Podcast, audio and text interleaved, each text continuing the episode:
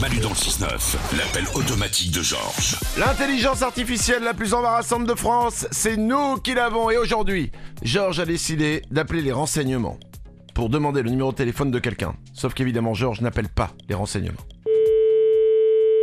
Allô Bonjour, ceci est un message automatique. Bonjour Je suis bien au renseignement, Pas du tout, non je cherche le numéro de Bernard. Ah non, mais là, vous êtes chez un particulier, donc il n'y a pas de Bernard.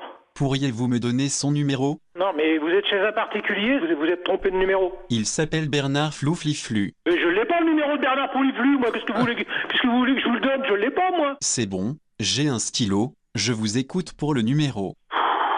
Je suis pas les renseignements, je vous dis Je sais qu'il habite une rue où il faut tourner à gauche, puis à droite, puis à droite, puis tout droit, puis à droite. Est-ce que ça vous aide Non, pas du tout. Je vous écoute pour le numéro. Vous êtes chez un particulier, vous êtes pas au renseignement ici Donnez-moi le numéro de Bernard s'il vous plaît. Mais je suis pas les renseignements, je suis un particulier J'attends.